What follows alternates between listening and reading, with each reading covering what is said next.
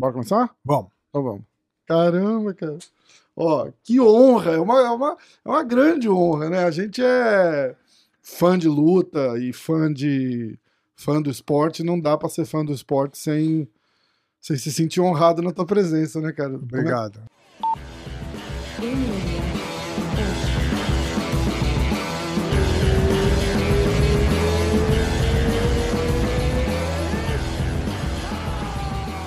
Como é que tá, cara? Tô bem, morando na Flórida, Feliz? feliz.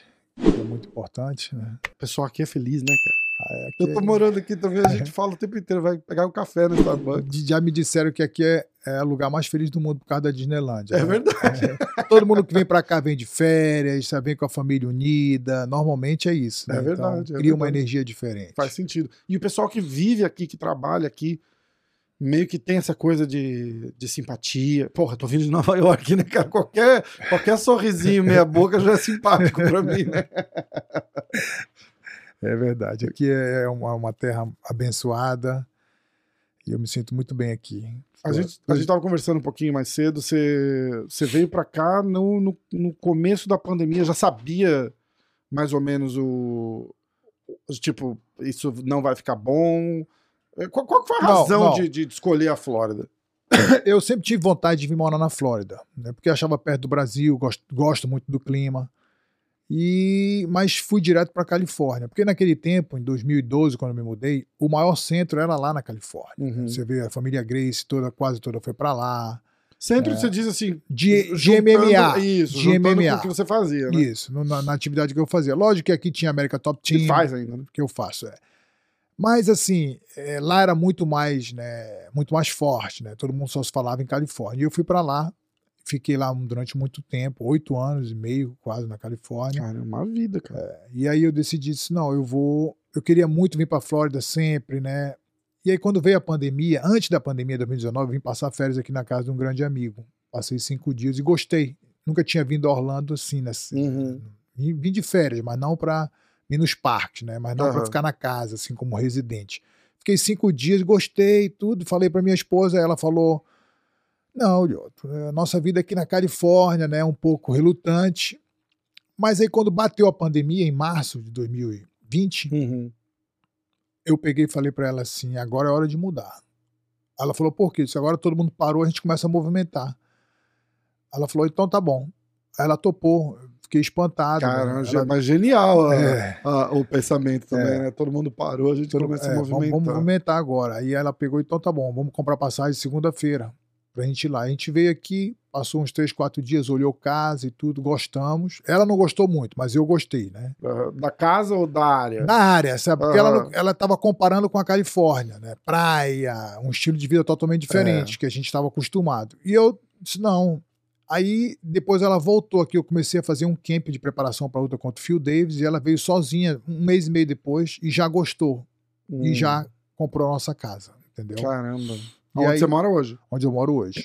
e a casa estava em construção, estava no início da construção Uhum. e ela ficou na frente, né, levando a obra na construção, junto com, com, com, com a empresa, né, e direcionando. E dando os toques, Isso, pessoal tal, é. aí já, já muda, né? A Exatamente. perspectiva. Muito legal. Muito e aí a legal. gente finalizou aqui em setembro, vindo para cá, né, em 2020. Caramba, muito legal. A gente passou mais ou menos a mesma coisa, mas eu passei a pandemia em Nova York e, e a minha área deu uma decaída muito forte, assim, com o pessoal de Manhattan vindo, Bronx, Sim. Brooklyn. É, eles pulavam, eles vinham para minha área porque era uma área mais barata, né? Que foi o mesmo motivo que eu escolhi a minha área quando, Sim, quando eu fui para lá. O county mais próximo de Manhattan era muito caro. E a gente acabou pulando um. Era uma vilazinha de 4 mil habitantes e tal. E aí meio que perdeu. a- descobriram. descobriram a, a vilazinha. E aí eu falei para ela meio que a mesma coisa. Eu falei: olha, a hora é agora. A minha filha trocando de, de elementary school para middle school, que é, acho que é, no Brasil é do. do, do indo pro ginásio, né? sim, E eu falei, olha, se a gente não mudar agora, a gente não muda mais. E o preço da casa lá em alto, vendendo a minha casa por mais do que o dobro do que eu paguei lá. Então, falei, ó, é, tava valendo a pena. agora é a hora, agora é a hora. E aí chegamos aqui, a gente alugou, mas é, aquela, é aquele é aquele impacto, assim, de, de, de de cultura, de. Ah. A, a minha área ficou com muito latino também. Então eu falei pra ela, olha, você vai viver no meio de latino aqui, porque é porto-riquenho, é o pessoal de Nova York já, né?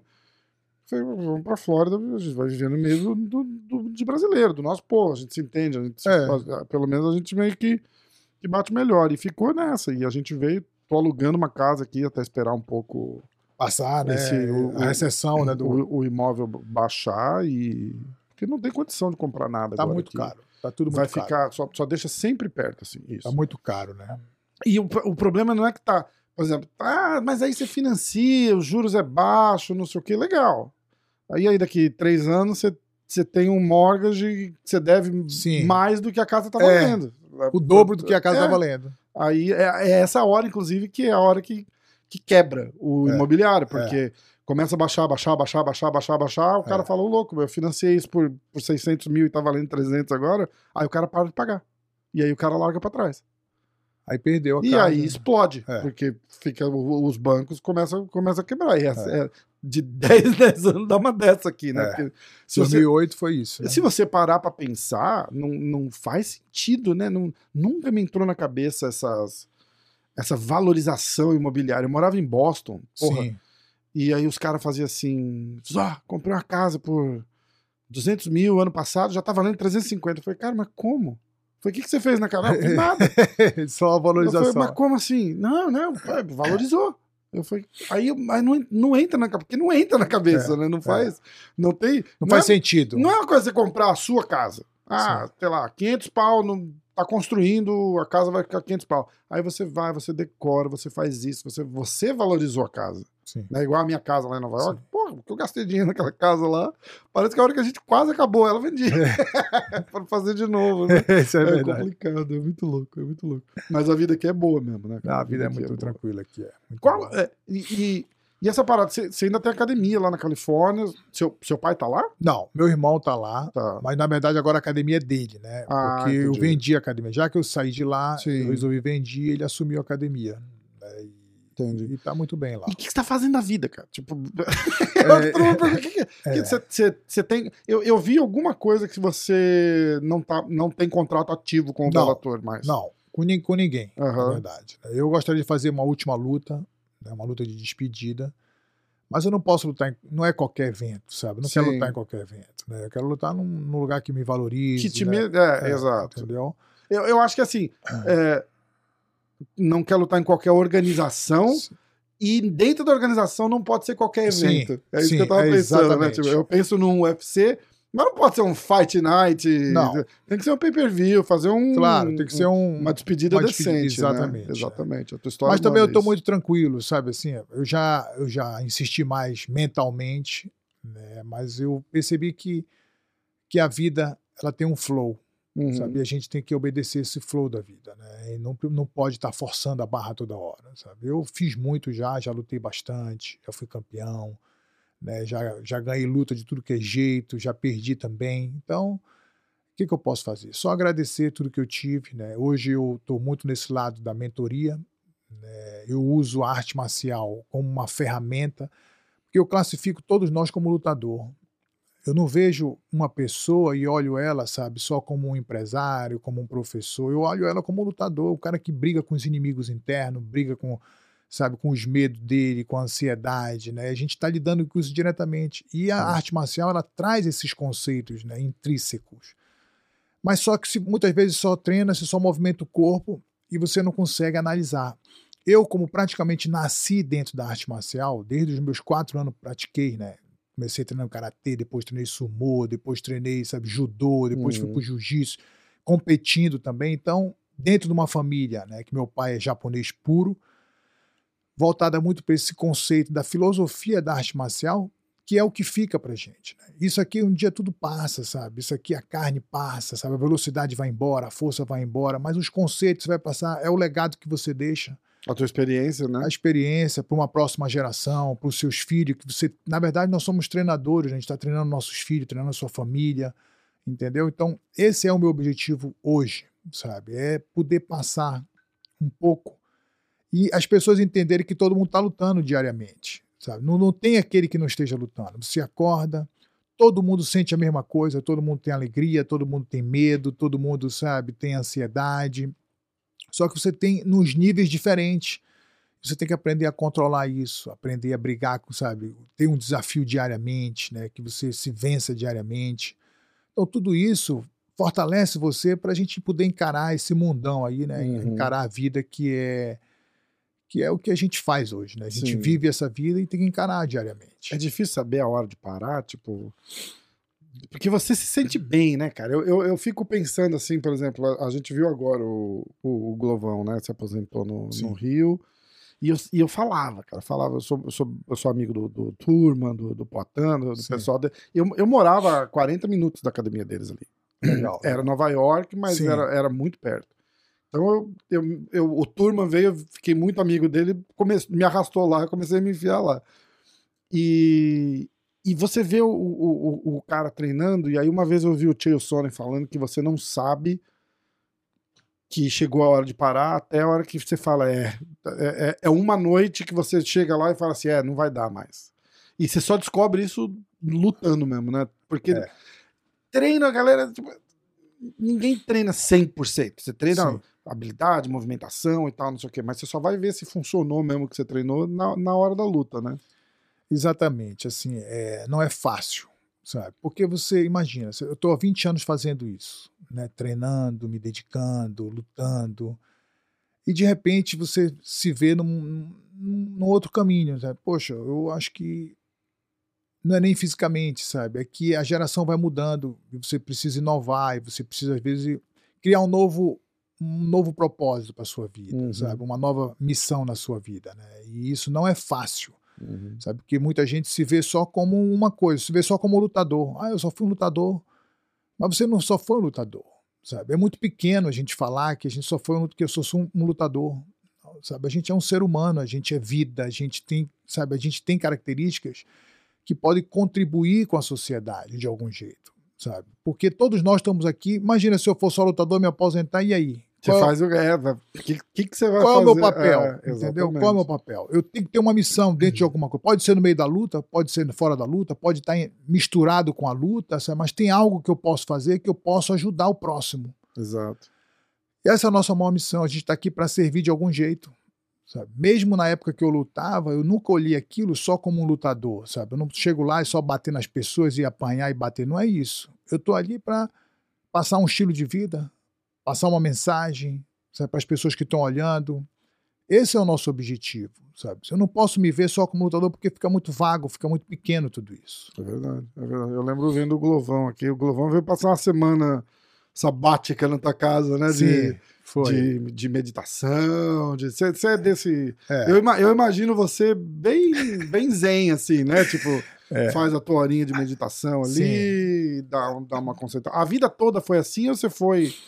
Foi, fi- foi aprendendo, porque teu pai parece ser um cara assim, É. né? De, de viver Isso. é, é, é uma vida de, de, de, de, de, de martial arts mesmo, né? Sim, De um artista marcial que, que, É. que o pessoal fala. Tem um né? filósofo, Mário Sérgio Cortella, né, brasileiro, e ele fala que a gente não nasce pronto. A gente vai se moldando e a gente vai aprendendo. Então nem sempre foi assim. Eu não nasci pronto assim, sabe? Eu fui aprendendo, fui dando cabeçada na vida, fui entendendo. E hoje eu consigo entender que a nossa vida, sabe, ela é muito rápida, ela é muito passageira. E a gente tem que viver ela, sabe, em, em função sabe, de contribuir. Primeira contribuição está com a sua família. Né? Então, para eu ajudar alguém, eu tenho que estar bem. Para eu ajudar alguém, a minha mente tem que estar boa, o meu emocional tem que estar bem. Eu não tenho como ajudar alguém se eu não estou bem. Eu tenho que primeiro eu crescer, melhorar, para poder ajudar as pessoas. Uhum. E, e a consequência de eu crescer, melhorar, é eu contribuir de alguma forma. Então, por isso que eu tenho esse meu estilo de vida, sabe? Eu priorizo hoje a mim e a minha família, né? então eu cuido bastante. Hoje de manhã levei meu filho na escola. E eu estava falando hoje no Instagram que a gente precisa, são nesses pequenos momentos, a gente terceiriza tudo, sabe? Levar o filho na escola, você terceiriza, sabe? Aí Quantos dentro- anos tem seu filho? tem 14 anos. Ele te viu lutar legal, né? É, e viu, pegou o finalzinho já, Pegou, né? já. Mas aí é, é, a gente terceiriza tudo, sabe? mas é naquele momento que você leva o seu filho para a escola que você tem uma conversa com ele entendeu? Principalmente no Brasil, a gente olha muito, né? a gente tem cheio de funcionários, cheio de colaboradores e tudo na sua casa e tudo. Pô, legal. Mas um leva para o jiu-jitsu, um leva para a escola. E você, como pai? Você não tem tempo para treinar a sua família, você não tem tempo para estar junto dos seus filhos, né? Então, isso para mim hoje é o mais importante. Mas para eu fazer tudo isso, eu tenho que estar bem.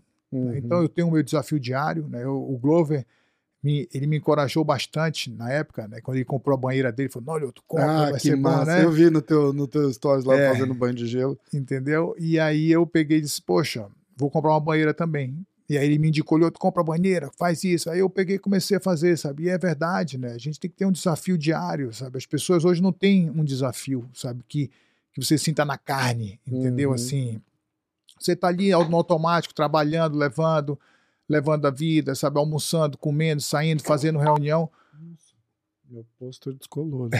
Peraí. Cara, esse pôster, ele é muito forte que ele descola só assim. É, você tá vendo? Ele estava enrolado e ele não para. É heavyweight, né? Tem botei, isso. Ele é. é o pôster, é verdade. Pior que é verdade. Pior que é verdade. Ele, ele é aqueles pôster. Eu ganhei do Turma esse aqui.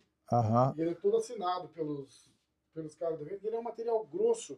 E Sei. quando ele tá enrolado, ele fica forçando pra fora.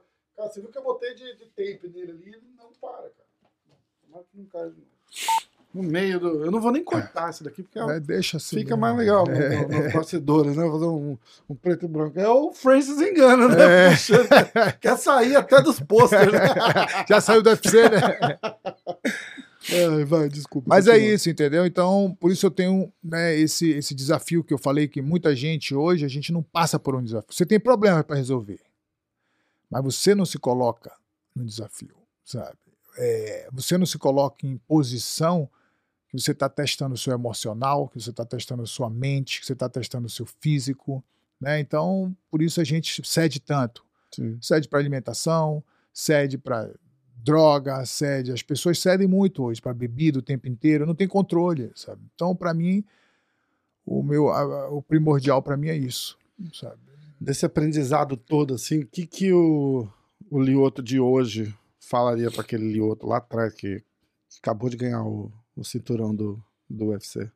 Ah. Fez alguma cagada grande já, assim, na vida? Que... Porque você sempre foi um cara reservado. Né? Então, Sim. até é, é, é, frutos de, de, um ensinamento do seu pai, né? Você nunca Sim. foi aquele cara de falar, ah, tu fazer escarcel, tal, não sei o quê, mas, porra, moleque, famoso. mas grana. internamente, o que importa é o que o coração diz, entendeu? Às uhum. vezes você tá mostrando fora, mas o coração tá dizendo outra coisa, né? E assim, não tem como, o ego é difícil segurar o ego sabe? Você vira o campeão, as pessoas estão te respeitando, estão te chamando para qualquer coisa, estão pagando. Cheio de amigo, né? Cheio de amigo, entendeu? Cheio de passeios, cheio de jantares, né? Então, assim, esse controle é, é difícil, sabe? Então, eu falaria assim, para controlar bem o ego, entendeu? Porque a gente tem noção que aquilo não vai passar? Quando é ruim, a gente quer que passe logo, mas quando a situação é boa, isso aqui não acaba né, você acaba que tem um pouco daquela semente da eternidade naquele momento, sabe? Não. Eu não sou o cara, eu sou o cara, meu dinheiro não vai parar de entrar, entendeu? Eu sou o cara, todo mundo me chama, é propaganda, é comercial e tudo. Pô, legal, mas isso passa. Como tudo passa, sabe? Como a gente está aqui, passa também. O momento ruim passa também. Né? Então, quando você tem essa consciência que tudo passa, porque a gente não tem essa consciência, aí você abusa, né? Você abusa, faz, sabe? Gasta demais. Gasta demais, fala demais, fala demais entendeu? Mesmo, como eu falei, o que, que o coração está dizendo? Né? Não é o que você está mostrando. Né? Porque você tem o medo, você tem a reputação. Né? Você tem o medo, você tem a reputação. Mas quando você segue os princípios, entendeu? Você dificilmente você erra. Você até erra, mas você corrige mais rápido. Bem legal, bem legal. Caramba. Ó, eu vou dar uma, uma passada. Eu quero. Eu, depois eu quero fazer um negócio com você. Você conheceu o, o Benil Darius? Claro. De, cara sensacional. Meu né? amigo, né? ele. Gente fina demais. Eu gravei um podcast com ele uma vez e a gente, sem querer, a gente fez um, um recap de cada luta dele. Eu não lembro como é que a gente entrou no assunto, mas a gente entrou num assunto assim, de tipo, ele fez assim, cara, ele tava tentando lembrar de uma luta, ele falou, cara, eu não lembro o, o nome dos caras que eu lutei. Mas se você me falar a luta, eu lembro o que aconteceu na luta. Eu falei, "Ah, então vamos fazer. E aí a gente foi luta a luta.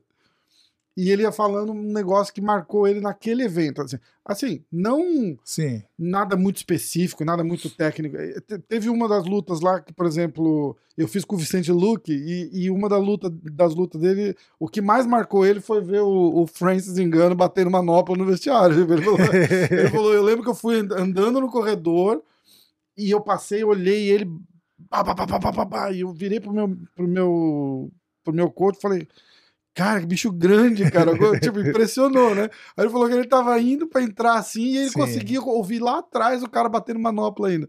E a gente vai, a gente vai fazer uma dessas, mas antes eu vou, eu coloquei uma caixinha de, Pergunta. de pergunta lá no Instagram.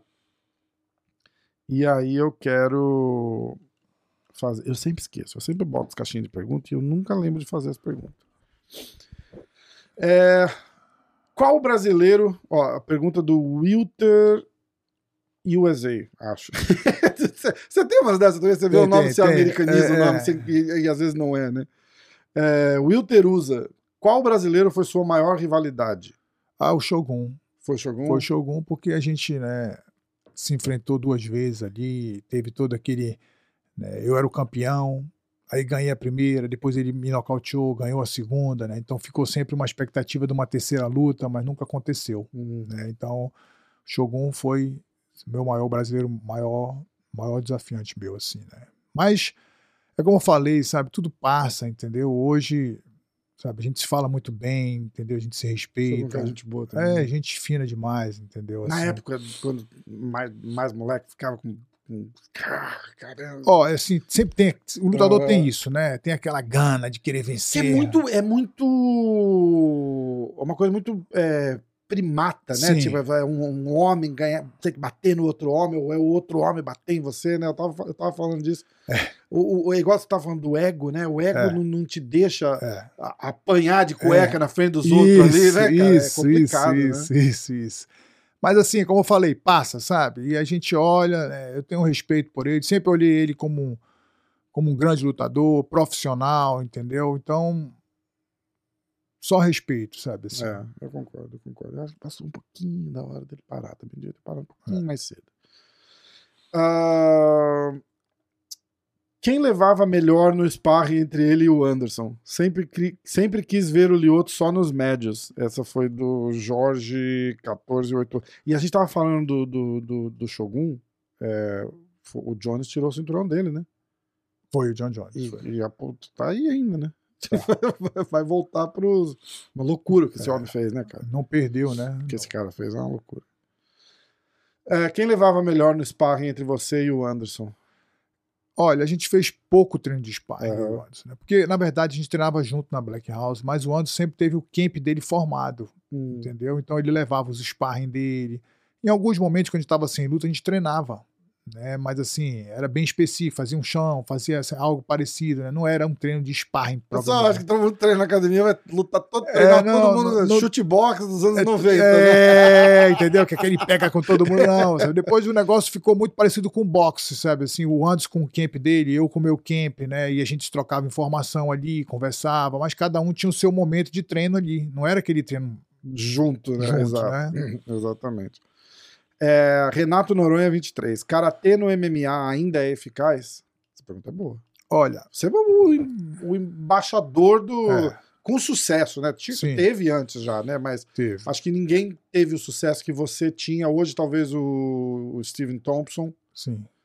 mas nada comparado ao, ao- ao que você. O fator surpresa, você acha que fez muita diferença? fator surpresa fez a diferença. Mas o karatê é eficiente, assim como todo. Só que o sistema antigo de treinamento ele precisa ser adaptado, entendeu? E as pessoas continuam presas ao sistema antigo. Você vê o futebol evoluiu, né? Se você pegar o treinamento da década de 70, o treinamento de futebol hoje é totalmente Os diferente. caras fumavam cigarro? Os caras fumavam cigarro, os caras corriam 10 km no treino. Hoje não existe mais isso, sabe? Então o treinamento mudou, se você for ver, tá muito mais rápido o jogo, o uniforme tá mais leve, sabe? A bola corre mais rápido, porque a bola tá mais leve, a pancada dos caras estão mais forte. E o karatê, na minha opinião, sabe, ficou como uma arte mais filosófica, né, ela, ele, pouca gente treina da forma que é para treinar, para aplicar para o MMA. Uhum. Né? Pouca gente faz isso, poucas academias. Ou ele está muito voltado para o lado esportivo, ou ele está muito voltado para o lado filosófico, né? que é legal também. Mas se ele for treinado da forma que é para ele ser treinado, né, evoluído, modernizado, acompanhando os movimentos que o MMA faz, né, porque você tem que saber como é que o seu atleta, como é que o seu oponente está lhe atacando. Você tem que abrir a mente, tem né? que abrir a mente, tem que entendeu? abrir a mente. É Não pode ficar, não, eu sou do karatê e Não. vai ser assim. Porque no, não dá. né? no japonês a gente tem uma palavra chamada shoshin, que quer dizer a mente do iniciante, Hum. entendeu? Então, no MMA, num esporte de alto rendimento como esse, você tem que ter a mente de um principiante. Toda hora vem coisa nova. Cara. Se você for ver gerações de dois, três, quatro anos atrás, se o cara não modernizar, não evoluir, já ficou igual no futebol, sabe? Quando o Brasil perdeu a Copa para a Alemanha, de 7 a 1, o, a Alemanha veio com um sistema inovador, jogando em bloco. No ano seguinte, os times que jogaram em bloco não ganharam mais, que já vem outro sistema de jogo, entendeu? Sim. Então, se você for ver, é toda hora tem evolução. Toda hora tem evolução. Interessante. E, a- a- vai muito da cabeça do cara saber que precisa evoluir, né? Exatamente. O cara fala, ah, eu sou foda no karatê, eu vou lá e vou bater em todo mundo. Não é assim. Não funciona assim. Não é né? assim. Verdade. Ah, a gente falou um pouquinho disso, o Washington Martins de Oliveira. É, ele tá perguntando como você se sentiu após a derrota pro jogador. Ah, ótimo, né? Mas como foi? Eu vou dar uma, uma, uma- um tweak aqui. Como que foi depois da, da, da derrota? Que era, era acho que um pouco o que a gente tava falando, né? O ego, o cinturão, o campeão, cheio de amigo. E, e aí o cara vem e te tira o cinturão na porrada, literalmente, né? Sim. Eu E- tava. E depois? é assim, eu estava invicto, né? E acreditava muito que eu poderia ganhar a segunda luta também. Mas luta é luta, a gente não tem como controlar o resultado da luta. E aí eu fui para o hospital depois da luta, e quando eu cheguei no hotel, meu pai estava lá. Aí meu pai falou assim para mim, Lioto, hoje você é lutador completo. Porque você conhece a vitória, mas conhece a derrota também entendeu? Então, o lutador que não conhece a derrota, sabe, ele não está completo ainda. Ele não sabe o que é a dor, sabe, o que é passar, perder um cinturão. Aí, como eu falei, a gente não nasceu formado, sabe? A gente vai se formando e a gente estou em aprendizado até hoje. Né? Eu digo, poxa, é verdade, entendeu? Então, eu tenho que só agradecer esse momento que eu tive. Fui campeão, né? Depois eu lutei de novo pelo cinturão com o John Don, depois eu lutei de novo com o Chris Weidman, né? Então, e é isso, sabe? A gente não pode ficar reclamando do que passou. Você pega o que passou, vê uma coisa boa naquilo, entendeu? E agradece. Porque a gente só de estar vivo aqui, a gente tem que estar agradecendo, É, entendeu? verdade. Então o momento ruim, ele vem para evoluir a gente, né? Aquele momento de aflição, ele vem para crescer a gente, porque todos nós passamos um momento de dificuldade. Eu treinava 5 horas da manhã, acordava, quando, na época do Karatê, treinava 5 horas da manhã, eu não entendia aquilo. Pô, 5 horas da manhã, pai. É, 5 horas da manhã. Aí 5 horas da manhã treinando, no outro dia até 7 e meia da manhã treinando. Aí teve um dia que eu cheguei com meu pai e disse assim, pai, posso fazer uma pergunta? Ele, pode. Eu falei, por que esse treino não pode ser 7 horas da manhã? Entendeu? Aí ele falou, Lioto, o primeiro adversário que nós temos no nosso dia a dia somos nós mesmos. Quando você acorda, você quer ficar na cama. Você não quer levantar. Então, quando essa briga existe, né? O, o, ruim e o mal brigando, então fica na cama, levanta, tá chovendo, vai treinar. Né? Existe essa conversa, esse diálogo interno existe na nossa mente. Uhum. Então você precisa primeiro vencer isso. Você já começa o dia vencendo.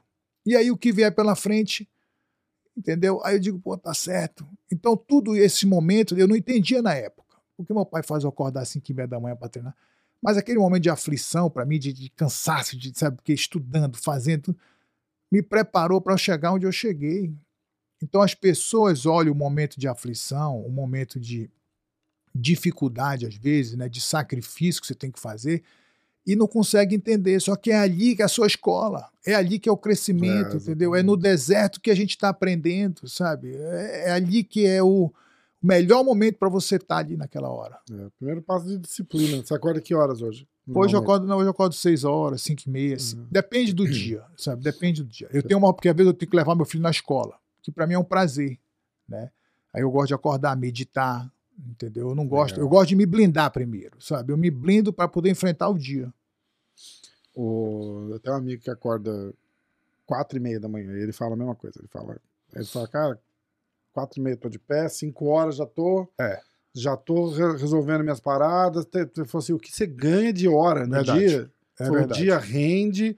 Eu falei, como rende, cara? Oito horas da noite você tá. Mas, falei, mas oito horas da noite não tem mais o que fazer. É. Oito é. horas da noite eu tô vendo televisão com meus filhos, tô assistindo, tô relaxando é. com a minha família, tal, não sei o é. quê. E vou dormir. Eu falei, tá bom.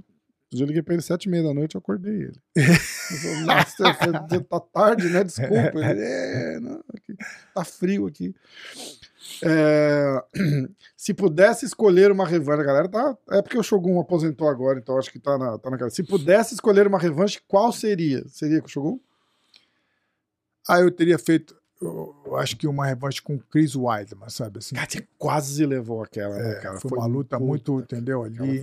Né, e, e aí, depois ele lutou com outro, lutou com outro, depois ele perdeu o cinturão, sabe? Não teve, a gente não teve oportunidade, né? Mas... Cara, ele levou um pau do Luke Rockford, que ele nunca mais se recuperou Foi. mentalmente, né? Foi. Mentalmente.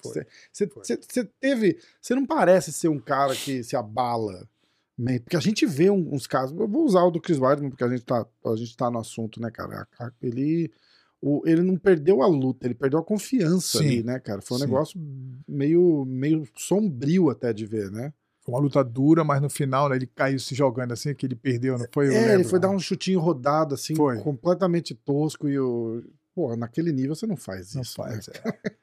é. é. mas é, é o que eu falo, sabe? Assim, é, é difícil você esquecer o passado entendeu? Você apagar completamente. Você refaz ele, né? Você refaz na sua cabeça, você cria um, uma situação nova, mas claro que existe, sabe? Momentos que ficam na nossa cabeça, sabe? Que marcar, que às vezes a gente nem sabe, é no subconsciente, entendeu? Não é no consciente. No consciente eu posso falar que não, não tive nada, né? mas no subconsciente, né? A gente não sabe, sabe? Às vezes um comportamento que você continua insistindo uhum. num comportamento que foi marcado por, uma, por um trauma, né? Uhum. Então o nocaute não deixa de ser um trauma, né?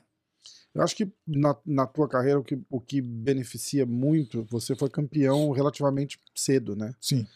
E, e aí rolava, acho que um pouco do inverso com você. Você entrava lá e você não estava intimidado pelo cara que você ia lutar, porque você falava, pô, eu já acho que na, no, naquela briga psicológica ali, que rola muito, né, cara? Sim. Igual o, o, nosso amigo Poitin lutando com a Desânia. Eu falei, cara, a gente tava lá na semana da luta, ficava ouvindo os, as futricas, assim, do, do, do, a Desânia dando chilique, assim, em entrevista e não queria ficar perto do, do, o cara tá abalado ali tipo ele não ele ele entrava e você entrar naquela luta numa luta daquele nível daquele porte com o sentimento de que hoje eu não posso perder nem fudendo é um problema sério. É um fardo muito. Não é? Tipo, é. é. um problema sério. E ele quase levou a luta. A gente não pode ser sim, hipócrita sim, sim. de falar que. Que o Potan dominou tudo. Que, né? Exatamente. Se, se fosse para decisão, o Potan ia perder aquela luta. Sim. Mas é, é, esse fardo do, do, do, Eu acho que, na verdade, na revanche ele vai estar tá mais perigoso, porque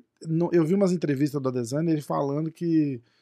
Ah, tipo, meio que foda-se agora, sabe? Tipo, ah, cara, agora não, não sei já mais perdi. o que eu faço, já perdi de tudo quanto é jeito. Ele falou, uma hora eu vou ganhar. Uma Sim. hora eu acho que eu vou ganhar. Mas o, a missão de não poder perder dele passou. É, entendeu? É, isso, é, é um, aí deixa ele um cara perigoso, eu acho. É, é porque esse fato de a gente não você não pode pensar nem na vitória, nem na derrota. Entendeu? É a mente neutra. É isso que é o, é o difícil, uhum. entendeu? E, e, como você falou, sabe? Você começa a dar um monte de xilique, sabe? Você, você começa a se incomodar demais. E não é fácil, sabe? Limpar a mente é um trabalho diário. É. Você vê que tava rolando uma dessa que é a hora que ele pinta a cara de, de índio pra ir pra encarada. Sim. O empresário do, do Adesanya ficou doido. Falou, Quem que autorizou um negócio desse? Foi mesmo. Se ele não tira, se, não, se não limpar a cara dele, o Adesanya não sobe pra encarada. Aí os caras, alguém chegou e fez assim, ó, oh, isso é tudo boato que você ouve lá entre Sim. os caras, né? Aí alguém chegou e falou assim: oh, foi o UFC que pintou, não, não foi o Potan que trouxe um índio para pintar a cara dele. Os caras querem fazer um show, né? É. O cara fala assim, nossa, não acredito. Você vê que o cara já tava preocupado, assim, de, de tipo, qualquer detalhe a mais ali. Querer implicar, né? Intimida, né, cara? É. Porra, você, é. a pessoa tá fazendo cara. E o tamanho daquele homem. Isso é grande. Você tá maluco. O bicho é grande. É... Vamos ver. O que você acha Discurso Drive. O que você acha de Alex Poitin versus Adesanya 4? 4? 4 não, gente. 2. Foram duas no É, kickbox, é. no MMA tá, tá, tá, tá 1 a 0. E Charles do Bronx versus Benil Dariush. Ah, essa, essa tá chegando também, né? Essa tá marcada já, né? Tá, tá, tá desenrolando, não tá confirmada. Mas estão falando é, maio, acho. Poitin luta agora. Não, o John Jones luta dia 5, Poitin luta em abril. E estão falando Charles em março. Olha, vou falar um pouco geral, tá? Não vou entrar na técnica em si primeiro. Uhum. O campeão, ele tem que tomar cuidado na posição que ele tá, né? Na armadilha do sucesso, o tempo inteiro. Isso aí, Poitin. Potan, Ou o, campeão qualquer. o qualquer campeão, entendeu? Ele tem que tomar muito cuidado com a armadilha do sucesso, né? Aquilo que a gente conversou, de a gente ficar muito confortável, sabe? No sentido mental que eu tô falando, sabe? Se acomodar, não, tá bom, tá certo. Sou cara, sou foda. É, porque eu passei por isso. Né? Quem é campeão, como eu falei, o negócio do ego. Né? Essa é uma briga. Ó, seu maior inimigo é o seu último sucesso. O que quer dizer isso? Significa que aquilo fica, né, como se a gente não. Aquela semente da eternidade A ali. gente né? deixa evoluir, né? Não, eu tô bem, eu sou. Então, por exemplo, o próprio Charles também, né? Foi campeão recente tudo, né? E a gente tem que tomar cuidado com isso. O ser humano tem que tomar cuidado com isso. E primeiro, esse, esse. Porque, tecnicamente falando, os quatro que a gente está falando ali, um pode ganhar do outro. É igual no tênis. Se você pegar no tênis ali os 20 primeiros do Eu ranking. sempre falo, né, cara? Eu falei, como é que você fala? Rafael Nadal e Roger Federer. Quem que você fala que é melhor, né? Não, tem melhor, Não né? tem como. É um Aí, detalhe, né? Eles têm a mesma batida, entendeu? É o dia que um tá melhor, é o outro tá melhor, entendeu? Então não dá pra falar assim. Né? Agora, lógico, eu, na minha opinião, o Potan é o favorito, eu não tenho dúvida disso, é porque ele é muito técnico, sabe? As pessoas que não conhecem luta olham o Potan e pensam que ele é. sabe? Desengonçado, É né? Porque desengonçado. É um jeito, é um, o, o estilo dele é aquele, né? Mas ele domina os princípios da luta. Uhum. Entendeu? Ele, as pessoas estão presas só na regra da luta, né? Ah, a mão sobe, o chute tá feio, não tá plástico, não sei o quê. Não é isso, ele domina os princípios, o tempo, a distância, É. a antecipação, entendeu? Ele sabe tudo isso. E é isso que faz a diferença, sabe? As pessoas estão preocupadas só com a plástica do movimento. Ah, o cara soca aqui, o cara. Ele entende o princípio. Aquele chutinho baixo dele lá, que eu Machuca- cansei de falar. É. Eu falei, cara, o pessoal olha e fala assim, não, que porra é aquela? Porque se eu fizer um chute baixo num sparring e o Poitin fizer, é parecido. É- é- é- não é. É. bonito de ver. É. Mas ele, o- aí o- o- os caras vão explicando assim. Ele falou, não, não, você não tá entendendo. Ele acerta o mesmo lugar 20, 30, 40 vezes assim, ó. pá. E, e parece que tá só ralando, mas, bicho, ele bota, uma, ele bota a força a hora que tem que botar, né? É um Sim. cara extremamente. Não, e se técnico. você olhar o chute do Potan, ele tecnicamente falando, sabe, ele faz o contrário que as pessoas fazem. Ele não telegrafa o chute. É um chute pequeno, mas ele- a perna da frente dele não mexe. Ele não abre a perna para chutar. Então ele tá certo no alto nível. Porque se você abre a perna, o cara já sentiu o movimento, o cara vai esboçar alguma reação. Ele não abre, daqui mesmo ele chuta. Pum, pum, entendeu? Uhum. E é muito eficiente isso. né? Então o karatê trabalha muito isso, você não deixar o cara perceber o seu movimento. Então não tem o que falar, sabe? Para mim, na minha opinião, o Potan tecnicamente ele é acima do, do, do Adesanya, porque tudo que ele faz, ele faz com consciência e o Adesanya ele faz por instinto. Entendeu? O Adesanya ele tem um instinto apurado ali. Mas quando você tem a consciência em cima do instinto, é muito mais forte, né? Porque eu posso repetir aquilo às vezes que eu quiser. Sim. Eu sei que eu vou fazer, eu vou fazer de novo. Eu Vou fazer até- de novo. Eu vou até tentar achar aqui rápido um, um clipe do, do, do Poitin. O Poitin foi muito muito carinhoso na- com a gente na semana da luta. Fui no quarto dele, conversei com ele depois do Da luta. depois da luta, cinturão no colo e o cara. Ah, foi, puta, foi um negócio espetacular. Foi um negócio espetacular. Eu não sei se eu vou conseguir achar aqui agora, mas quer ver? É, é exatamente isso que a gente tá que a gente tá falando aqui, ó. Ó, vamos ver. Então o que acontece? Eu achei que ele tava mais cansado do que eu, velho. Eu achei assim que ele tava, tava mais cansado do que eu. Porque eu acho que ele, ele- acho não, ele bateu mais, entendeu? E, pô, eu tava convicto. E ele se movimentou muito mais, né? Porque andar pra trás cansa muito. Se né? movimentou, mas você vê que da forma que eu, que eu encurralo ele ali, fica difícil pra ele, porque acontece? ele espera o cara chegar e ele sabe a hora que o cara vai bater. Então, quando o cara vai bater, ele antecipa a saída, entendeu? Uhum. Aí, só que o cara já foi. O cara já foi e ele já tá lá e fala, pô, caramba, aí passa no vazio, Uhum. entendeu? Então, o que eu fazia? Eu cercava. Quando eu cercava, ele via a hora que era a hora que eu ia, que eu ia bater. Então, tipo, eu não, eu não ia. Eu só parava e, e, tipo, com expressão, Aham. expressão facial, entendeu? Você, pá, aí ele movimentava e eu já tava em cima, entendeu? Então isso, isso confundiu muito ele. É uma loucura. É o que eu, é o que eu tô falando, é sabe? 100% que você tá. Por isso que eu É, quis, que eu quis te É, mostrar. entendeu? que é Então eu, eu tô isso. falando, o Potan, ele domina os princípios da luta que muita gente não consegue ver, sabe? Ele tem o princípio do tempo, o princípio da distância, sabe? O princípio da antecipação, entendeu? O princípio de estar um passo à frente. E tem todos esses princípios que ele obedece. Uhum. E o Adesanya age por instinto, né? Conhece, mas por instinto. Então, às vezes, por exemplo, com o Potan, talvez ele não consiga fazer a mesma coisa mais, porque já tomou um golpe, ele está receoso, ele está com Uhum. medo. Né? Então ele fica, pô, será que eu vou fazer? Aí começa a criar a dúvida. E a dúvida é o meio, é o meio em cima do É. muro, né? Acho que ele vem com um plano, né? Tipo, ah, vou fazer isso, isso, isso Sim. e isso. E ele não consegue ajustar muito, né? E o, e o Poitin, você vê ali, tipo, na hora ali, ele tá percebendo o que o cara tá fazendo. Aí ele ameaça que vai. Ele fala, Sim. não é nem o, a- não é nem o, o, o, o feint ali, né? Sim. Tipo, ele fala uma expressão facial de que eu vou dar um golpe. Aí o- ah, o cara mexe e eu É. já tô em cima dele É. de novo. Cara, é, é- é genial. né? É, é Cara, porque assim, se você perguntar pra ele por que, que ele tá. Se você perguntar pro Potan por que, que ele tá fazendo aquilo, ele vai te falar tudinho. Eu tô fazendo isso porque ele vai fazer isso, ele vai fazer aquilo, eu vou É. cercar ele aqui.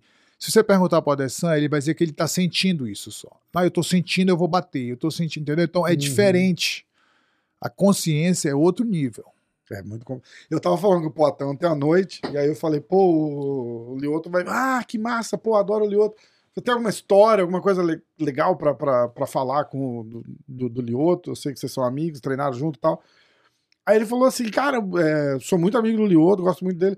Falou, a gente assiste muita luta quando a gente É. tá junto. É. E aí eu até te perguntei, né? Não, a gente chega junto.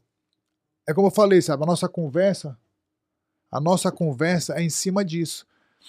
Mas em cima disso que eu tô falando, sabe? não é do soco se tá reto, se tá, Uhum. entendeu? Se a perna não tá voltando, não é isso. A gente tá, a gente tá olhando aqui a- os, os games, né? Ó, o cara chegou, ó, eu pego aqui, ó, eu pego ali, entendeu? E isso aqui, Potan, o que que tu acha? Não, isso aqui eu induzo o cara a fazer isso, eu induzo o cara a fazer aquilo. Quer dizer, quem é o lutador que tá pensando nesse nível? É, Entendeu? complicado. É difícil, sabe? O cara tá ali agindo por instinto. É diferente. Entendeu? É diferente. Você não sabe por que você tá fazendo aquilo. Você tá fazendo o que você tá sentindo, eu tô fazendo. Que também é bom, mas é outro nível. É. Entendeu? Tem aquele vídeo dele que saiu logo na, na, na época da luta, dele batendo na, na roda do caminhão, na, na borracharia lá. Você chegou a ver sim, aquilo? sim, sim. Aí eu mandei uma mensagem pra ele, fiz assim: é, eu tô fazendo uma legenda e tal, pra postar no Instagram e tal, não sei o quê. Quando que foi isso daí?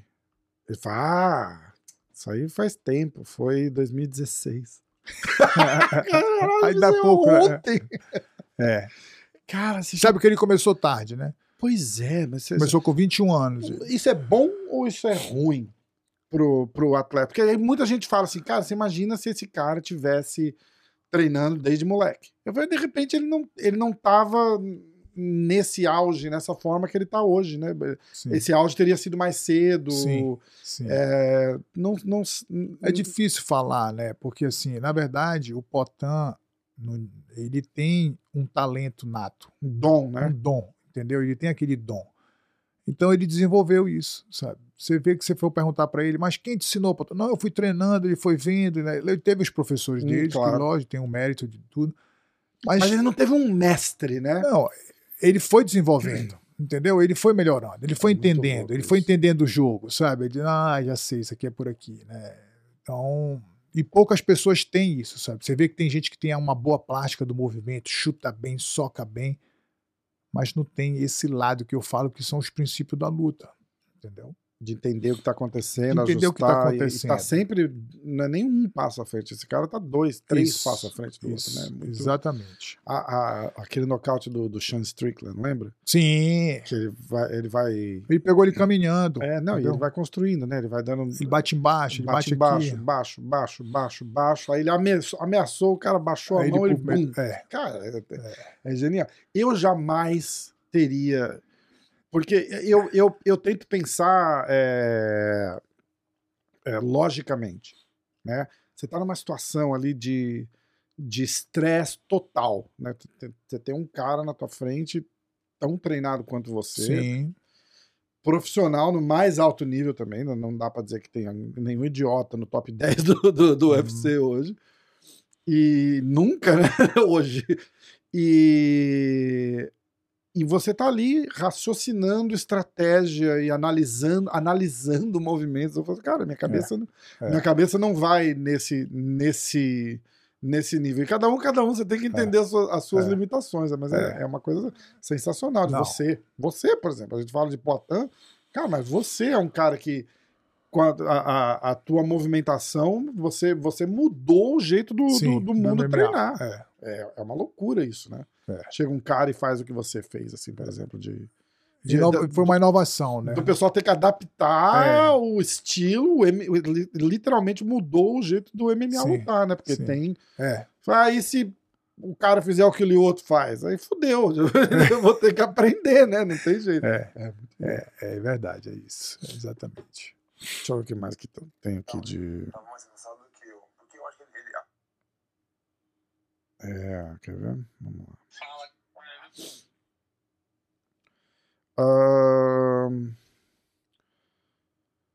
Como você controla sua ansiedade na hora da luta? Ó, essa pergunta é legal. WGN Neves. A gente falou um pouquinho sobre isso, mas é, é, é- é interessante. Olha, assim, é como eu falo, né? A ansiedade, você está sempre pensando no resultado. Normalmente o que gera ansiedade é isso. Você quer controlar o resultado. Só que está fora do seu controle. Então, a primeira coisa que eu faço é controlar a minha respiração. Eu controlo o processo. Eu não controlo o resultado. Não tenho como eu controlar a minha pessoa. Então eu vou controlar a minha respiração, porque eu sei, através da respiração eu consigo me acalmar. Através da respiração eu consigo, sabe, controlar meu batimento cardíaco, esquecer aquele momento ali da luta. Eu esqueço aquele momento. Eu estou focado no presente. Porque por mais que eu esteja dentro do vestiário, eu não sei se a luta vai acontecer daqui a uma hora. Eu tô no vestiário me aquecendo, eu não sei. O cara machucou, o cara, sei lá, tropeçou, caiu.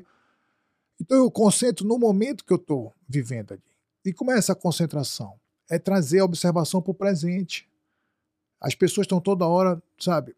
A gente está no automático, porque a gente cria hábitos. Né? A gente cria hábito. Pega o carro, se você for ver, até a quantidade de vezes que você bota a xícara na boca é mais ou menos igual todos os dias. Sabe? Hum. Sete, oito vezes, toma aquele café e tal. Escova o dente, você começa sempre pelo mesmo lado. É, é- é hábito.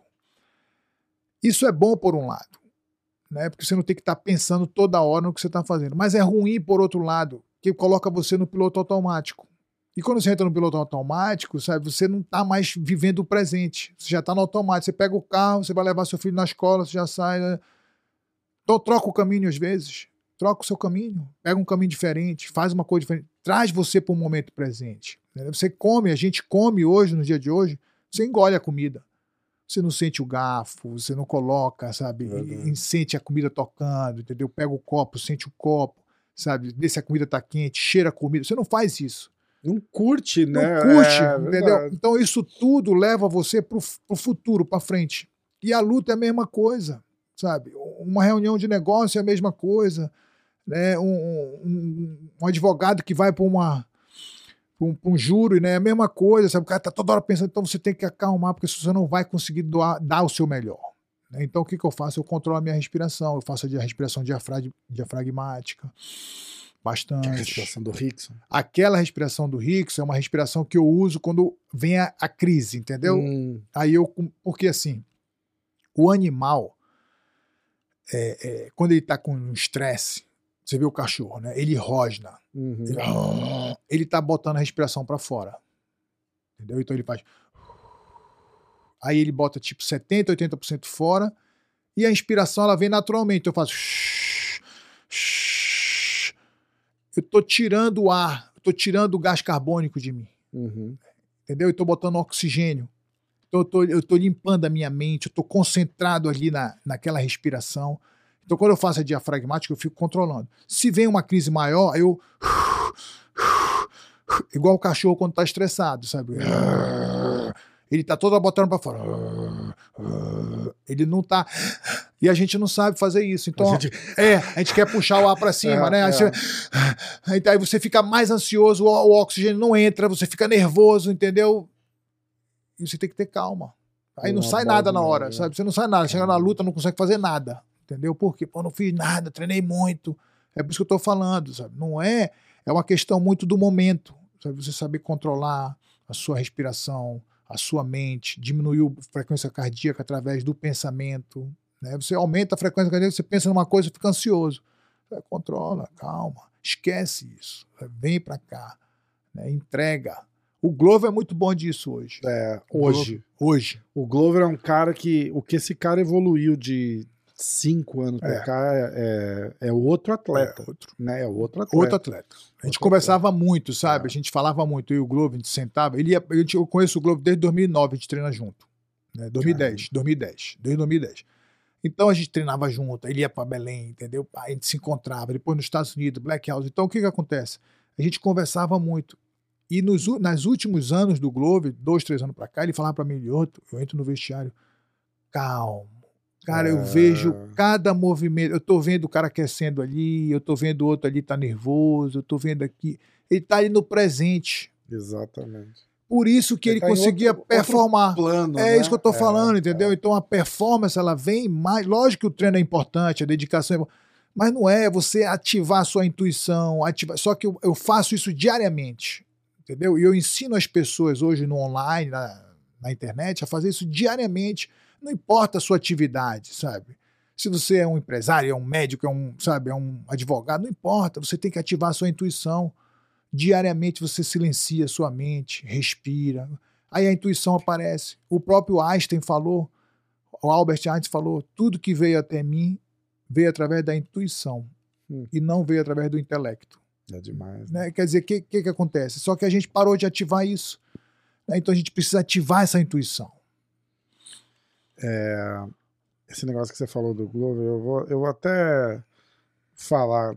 Isso é, isso é o que eu acho, tá? É, eu acho que ele, ele sofreu do mal de, da missão cumprida, sabe? Sim. Eu acho que na, Na última luta? Eu, é, eu- eu acho que um, um pouco disso, assim. Eu acho que ele ficou meio. Essa última luta ele tava reconhecendo. Ó, eu, eu, e eu quero mostrar, porque eu falei tanto disso.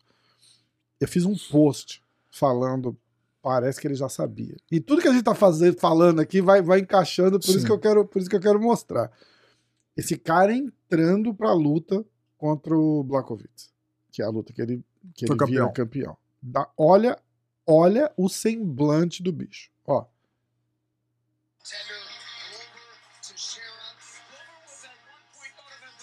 Tipo, Ele sabia que ele ia ser sabia. campeão. sim, Ele sabia que ele ia ser. Olha a cara dele. ele sabia. A confi... ele, Era tá- ele exala confiança. Ele tá com aquele sorrisinho de lado, tipo, Sim. igual presente. Ele fala É, assim, não, presente. tô aqui. Tô Dominante, dominante, aqui, dominei. foda, hoje eu vou ser campeão. É. Aquele. Quase não, não, não se É. contém, aquele sorrisinho maroto. de- Aquilo ali tava demais. Demais, É. demais, demais. Eu falei, não tinha um É. cara naquela noite que tirava isso dele. É verdade isso. entendeu? E aí eu acho que rola um pouco do da, dessa, dessa parada de, de missão cumprida que ninguém é a prova de a prova da mente, né? Tipo, Sim, a, tua- a tua mente é, é- é- acho que é o seu pior inimigo às é o vezes, pior né? inimigo. É o Porque pior não inimigo. tem, não tem o que faça se você pensou que nem ele. É, acho que o, o- é, o John Hackman, né, que é o John Hackman, dos o treinador. falou depois que ele ia aposentar ganhando ou perdendo. Eu, eu também achava. Eu falei, se ele ganhar, ele aposenta. Porque você tem que analisar a situação. Ele, qual a luta que ele queria de coração? Era, acho que era a luta com o Prochaska. Sim. Ele ganhou aquela porra. Sim, ganhou, luta, ganhou, né? ganhou, ele, ganhou. Ele, ele foi finalizado, mas quantos ele segundos, ganhou cinco rounds daquela luta. Ele perdeu 10 segundos Sim. da luta, né? Então era uma luta que eu acho que ele, ele voltava com, com tesão pra fazer mesmo, entendeu? Aí Quando botaram o outro. E aí, quando botaram o outro, acho que ele já entra pensando assim, tipo, mas aí não dava pra ele fazer essa luta com o Prochaska, porque o cara tá fora esse ano todo, praticamente. Sim. Entendeu? Então ele pensa assim: se eu, sou- se eu for campeão, eu consigo esperar mais um ano pra lutar com esse cara? Não. Provavelmente não. Então é a hora é, É. agora. E aí a- a- é o, o, o, o dever cumprido que eu falei, né? A Missão sí- cumprida, né? Síndrome do- do- da missão cumprida, Sim. né? Ele vai lá e vai, porra, olha o que o cara fez. Olha o que o cara fez. Mas é, é- lá no fundinho da cabeça Sim. dele, ele falou: é hoje, é isso. E, e é foda. Aquela lá me, me, É, é. me abalou. Aquela foi foda. Eu gosto muito do Glover. Gosto muito do Glover. E é, e é um cara, só pra encerrar aquele. Que de cinco anos pra cá ele virou outro É lutador mental. E, Foi o mental dele, sabe? É. É como eu falei, ele, o Glover, ele mudou o mental. A gente não come... quer trocar porrada porque levou porrada, aquelas coisas, né? é, o mental do Glover mudou, entendeu? Quando ele, foi, quando ele começou a, a trajetória dele como campeão, entendeu? É. A mente dele mudou, o treinamento dele mudou. Ele treinava até se matar, a gente treinava até se matar, eu e o Glover. Pergunta pra ele. Eu entrei em overtrain na luta com o John Jones, ele viu isso, que ele tava lá me, trein- me ajudando, entendeu? Eu entrei em overtrain na luta com o Chris Weidman, eh, tudo overtrain, por quê? Maturidade, né? Você acha que treinar demais. Isso também é a mente, né? Você tá, pô, não tá confiando. Depois que ele começou a acreditar, não, eu peguei a manha do treino. Tem dia que é um treino por dia, tem dia que é um treino técnico, tem dia que é mais forte. Aí ele deslanchou, É, entendeu? Ele, ele foi campeão É né? E é como eu falo, sabe? Assim, a mente ela é muito traiçoeira às vezes. É. Você tem que. Por isso que eu tô falando, sabe? E a gente não se liga na mente, sabe? A gente se liga na carne o tempo inteiro, sabe? É não, é trabalhar, é comer, é dormir. é- para. Quanto tempo você para e conecta você com o espiritual? Entendeu? Quanto tempo por dia? Porque a gente não é carne, a gente é espírito vivendo carne, né? Um período aqui.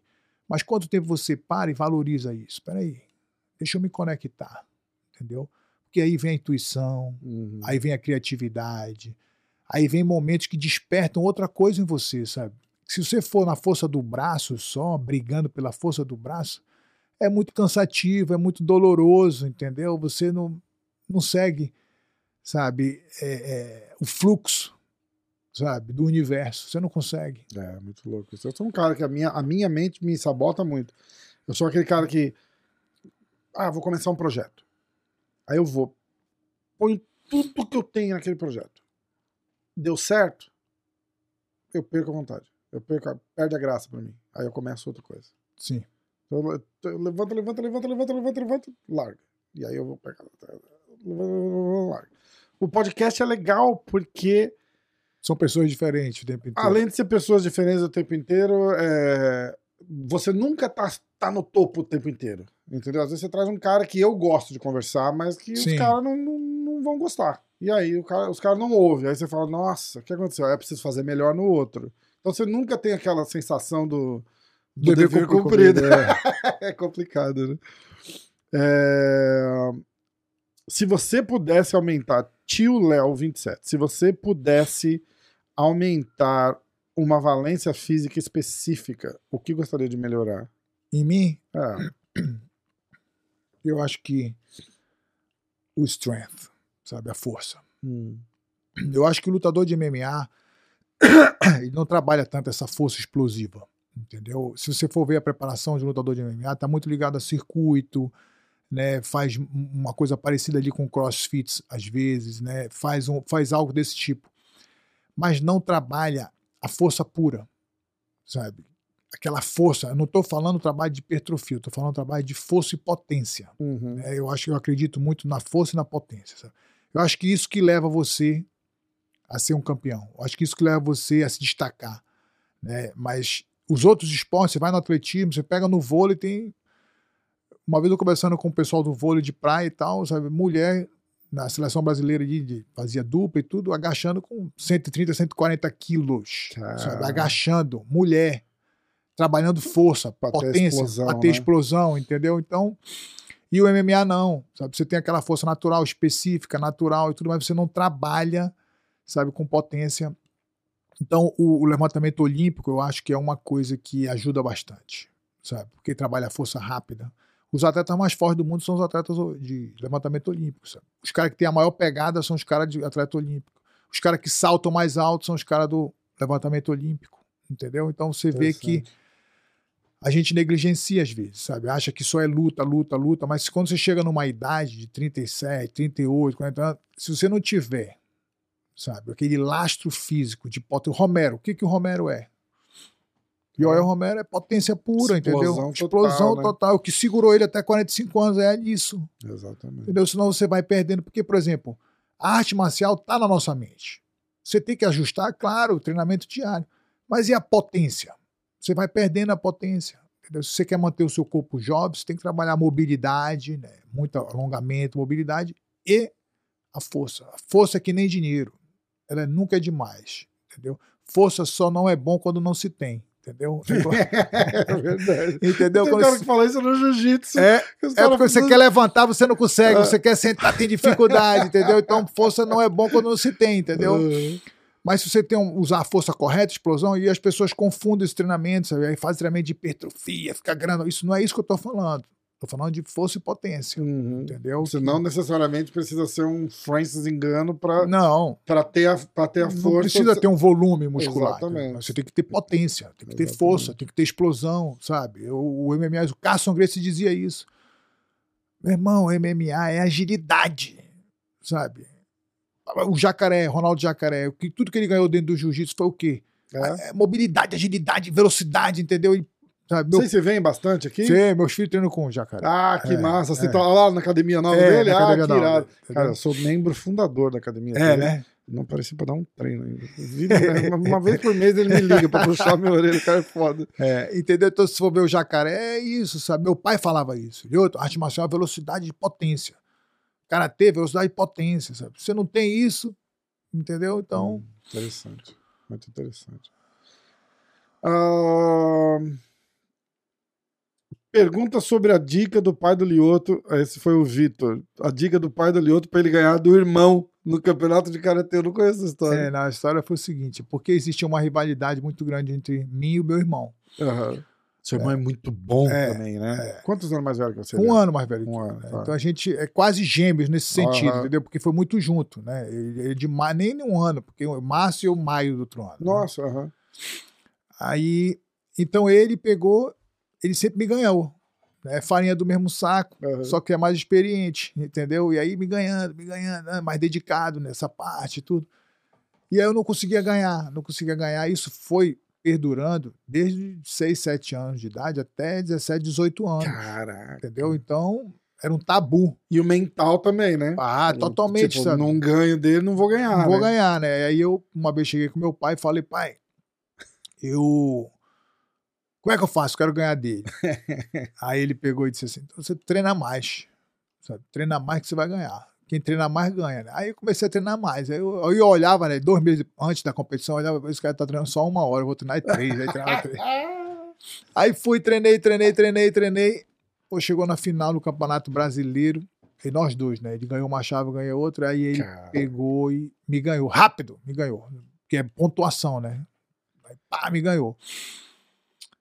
Aí eu fui lá na mesa com meu pai, tava na mesa, foi lá em São Paulo. né? É. Eu digo, poxa, pai, tá triste? Eu disse, não, eu tô triste, pô. Você falou que quem treinar mais ganha. Eu não ganhei, treinei muito mais do que ele. Aí, Então você é burro mesmo, sabe?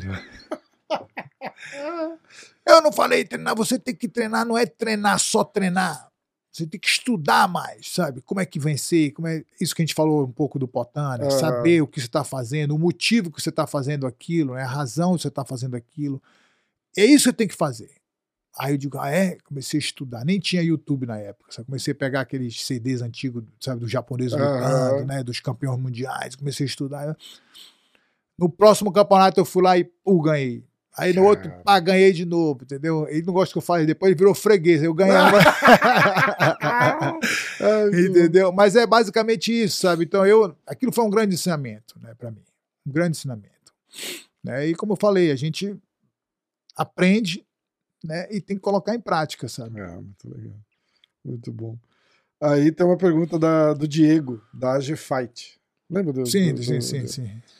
Ah, Machida Pai era estilo seu Miyagi ou mais pro lado Cobra Kai? Não, o seu Miyagi Total, total, né? total. Total seu é, Miyagi seu tá ali, total seu Miyagi, sabe? Ele, é porque ele falava assim, meu pai, desde pequeno, lógico que ele queria que a gente seguisse o caminho, mas ele falava, eu não vou forçar vocês. Meu negócio aqui é ensinar a formar homens de caráter, Que legal. entendeu? Eu quero formar homens de caráter. Não importa o que você vai fazer, mas você tem que ter caráter. entendeu? Com retidão. É só isso que eu quero. Então, dentro do dia a dia dele, era ensinando através da atitude. Exemplo, foi o que eu falei no início aqui, sabe? Os, os pais hoje se afastam dos filhos e terceirizam a educação dos filhos como? Botando alguém para levar na escola, botando alguém o tempo inteiro. Se isso é pontual, tá ótimo, mas isso não é pontual, sabe? Isso aí é eterno. É até o menino crescer. Exatamente. E os filhos crescem separados do pai o tempo inteiro. É. Sabe? Você não tem contato, sabe? Você não tem contato. E como é que uma pessoa confia na outra se não tem relacionamento? Né? Se você não conhece. Seu filho não conhece você. Seu pai, meu pai não, a preocupação dele era andar com a gente. O final de semana era nosso. E conversando, e ensinando, sabe? Ensinar, eu vou ensinar a tirar ele, ia lá ensinar a gente a tirar com arma, com Cara, tudo, montar cavalo, entendeu? São, e, é, e, nesse, e são nessas atividades é que aparece a dúvida, é nessa atividade que aparece o medo, é nessa atividade que vem a frustração, entendeu? E você tá ali como pai, como treinando o seu filho o tempo inteiro. Peraí, isso aqui não é por aqui, isso é por aqui, entendeu? Então a gente se prepara todo mundo. Você prepara a sua empresa, você prepara, sabe, seus colaboradores, você prepara todo mundo, você não prepara a sua família, É entendeu? Você tem que preparar a sua família. A primeira empresa é a família, entendeu? Tem que treinar seus filhos, né? Formar aquele, aquela, aquela, aquele laço forte. E depois você prepara os outros, entendeu? É engraçado você falar isso que no, nessas atividades bobas de Sim. cotidiano é a hora que você. Eu, a, todo, meu pai é, é- é separado da minha mãe desde que eu era muito pequeno, então eu não, eu não tive esse convívio diário com ele. Mas as, as coisas que eu lembro de, de, de, de, de coisas que ele me falou, de dicas que ele me deu, é sempre assim, tipo, ou comendo uma carne num churrasco, ou sentado na mesa, batendo um papo na hora da janta, ou indo dar uma caminhada, um sabe uns negócios. sim, um É, Nunca aquela parte assim, ó, senta aí, vamos É, conversar. Não é o que eu tô eu falando. nunca- a gente teve vários desses senta aí, vamos conversar momentos, eu não lembro de nenhum. Eu lembro assim, ah, uma caminhada na praia, que aí ele pega e fala assim, não, pô, isso aí assim, assim, assado. E é dali que você vai, pequenos flashes. É aí assim, que né? fica. É, aí que fica o ensinamento. Exatamente, muito legal. Ó, eu quero fazer. eu- eu- a, a lista é longa, então eu vou, eu vou dar uma abreviada aqui. Mas como é que você tá de tempo? Mais ou menos. Tá. Mais ou menos. que A gente já acaba já, peraí. Eu queria fazer aquele da, das Tá. lutas. Bora ver se eu Com- lembro, né? Porque já. Mas aí, assim, aí, então, aí é que tá. Eu não quero que você fale especificamente da, Entendi. da luta. E a gente tem que terminar, porque a gente não falou da luta do Charles e do Darius. Sim, é, eu vou falar agora. Isso. É, o Charles Dariush, assim, eu conheço muito bem o Dariush. O Charles eu conheço, né, de, de torcedor, entendeu? Assim, já encontrei algumas vezes, um cara sensacional também. Mas o, o, o Dariush é um cara muito dedicado, é um cara que treina bastante, é um grande ser humano acima de tudo. O Dariush é um cara, sabe, é um cara que vai fazer missão no Haiti, sabe, ajudar pessoas. Eu nunca vi um cara assim com o coração que aquele cara tem, sabe? É um, é um exemplo. Aquele cara é um exemplo para mim. Eu gosto muito dele, sabe? E como eu falei, tecnicamente, sabe, não, não tem como avaliar essa luta. Né? O Charles é muito bom, vem numa crescente muito grande. Eu acho que essa é uma luta mental, essa é uma luta, sabe, de, de, de- do dia, entendeu? Quem tiver melhor naquele dia ali vai, vai levar, sabe? Porque o chão do Darius também é É muito bom. alto nível, É. né? Foi campeão mundial, é, treina com Rômulo Barral. Rômulo Barral, entendeu? E- Furão, acho também agora, né? Furão, Rômulo Barral, é. Furão vai ter semana que vem. O, Ah, é? O, o Danilo Marques. Sim. O, O Johnny Marcos tá no UFC, né? Ele tá. Não, ele saiu do UFC. Ele, tá, ele vai lutar o Challenger do, do Sim. PFL que tá tendo Ah. aqui em Orlando. Entendi. É, ele vem com, com o mestre Rafael Cordeiro e com, e com o Furão. Vou trazer eles aqui pra bater um papo. também. Legal, Eu legal, gosto legal. muito dele. E o Darius treina lá também, É. eu acho. Não, o Dariush é como eu tô falando, sabe? Então é uma luta mais mental, na minha opinião, sabe? Porque o chão é pau a pau ali. Né? Sem desmerecer nenhum dos dois, sabe? Eu conheço os dois. É, O em pé também, sabe? Darius também é duro e tudo, então não dá pra falar, sabe? Os caras têm a mesma batida ali. É, entendeu? muito parecido, É muito né? parecido. Só. muito Um é parecido. canhoto, outro é direito. É, entendeu? ah. Então, então não dá pra dizer, sabe? Não tem uma, uma superioridade ali, sabe? Ah, o, o Charles é melhor no chão. Eu não vou falar isso, sabe? Porque eu, não, Uhum. eu conheço o outro também, entendeu? E esse, esse retorno do, do John Jones aí, como é que você indo pros pesados? Você acha que A gente tava falando muito de, de, de movimentação, de explosão e tal. Você acha que ele perde um pouco da, da agilidade subindo muito de peso? Eu não sei, né? Ele tá muito tempo fora, né? É isso que preocupa, É, né? tá eu acho um- que isso mais do Três que. anos. É, por aí. Três anos fora. É, né? eu acho que sim. Nem sei quando foi a última luta dele. Mas Ele tá acho uns é três, anos, fora, então é Acho é difícil, anos. sabe? Eu acho que o ritmo de luta conta muito. Faz diferença, né? Eu lembro o Dominic Cruz falando que não, não tem ring rust, que eles falam, que é, Enferrujado, né? enferrujou.